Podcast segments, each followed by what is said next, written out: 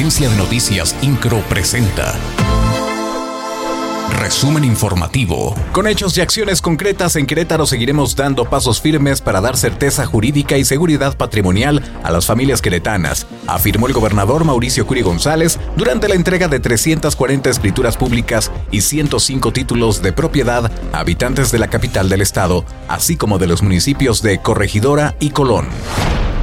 Ante los hechos suscitados el pasado 6 de junio en la telesecundaria Josefa Vergara, la Unidad de Servicios para la Educación Básica en el Estado de Querétaro instruyó al órgano interno de control de esta institución para iniciar las investigaciones, deslindar responsabilidades y aplicar con todo rigor las medidas y acciones correspondientes.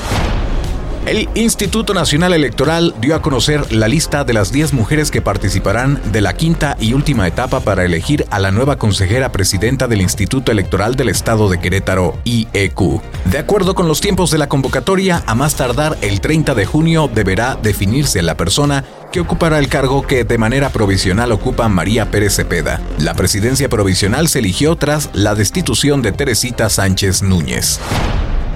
La magistrada presidenta del Tribunal Superior de Justicia, Mariela Poncevilla, dio a conocer que esta semana se reanudará la audiencia de vinculación a proceso de los tres detenidos por los cuerpos localizados en la localidad de San José el Alto. Indicó que esto se debe a que este fin de semana se llevó a cabo la audiencia inicial, pero solicitaron duplicidad del plazo.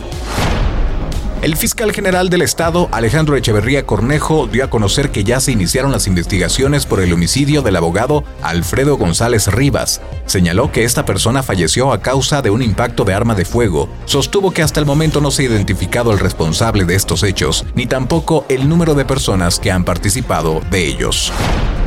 Por otra parte, el fiscal general del Estado, Alejandro Echeverría Cornejo, confirmó que uno de los cuerpos localizados en una fosa en San José el Alto correspondía a Ángela Daniela y a su pareja sentimental.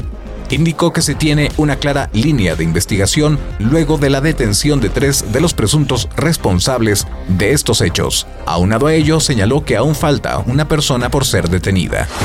INCRO, Agencia de Noticias.